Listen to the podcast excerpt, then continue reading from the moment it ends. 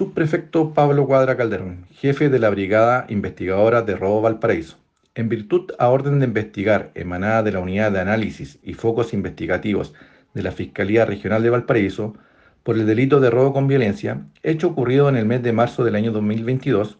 donde una persona de la tercera edad, quien transitaba a pie por el Parque Italia de la ciudad de Valparaíso, fue abordado por dos personas, una de ellas de sexo femenino, quienes procedieron a golpearlo de pies y puños para luego sustraer sus pertenencias de valor. De lo anterior, se efectuó un trabajo de análisis criminal e inteligencia policial, permitiendo así la dinámica de los hechos investigados, logrando individualizar a los autores de este ilícito, por lo cual se solicitaron las respectivas órdenes de detención, las cuales se lograron materializar el día de hoy en el sector céntrico de esta ciudad, correspondiente a dos personas adultas chilenas sin antecedentes policiales, Además, al interior del domicilio del imputado se logró incautar clorhidrato de cocaína y cannabis sativa, además de especies asociadas al delito investigado, por lo cual ambos detenidos son puestos a disposición del juzgado de garantía del paraíso para su control de detención.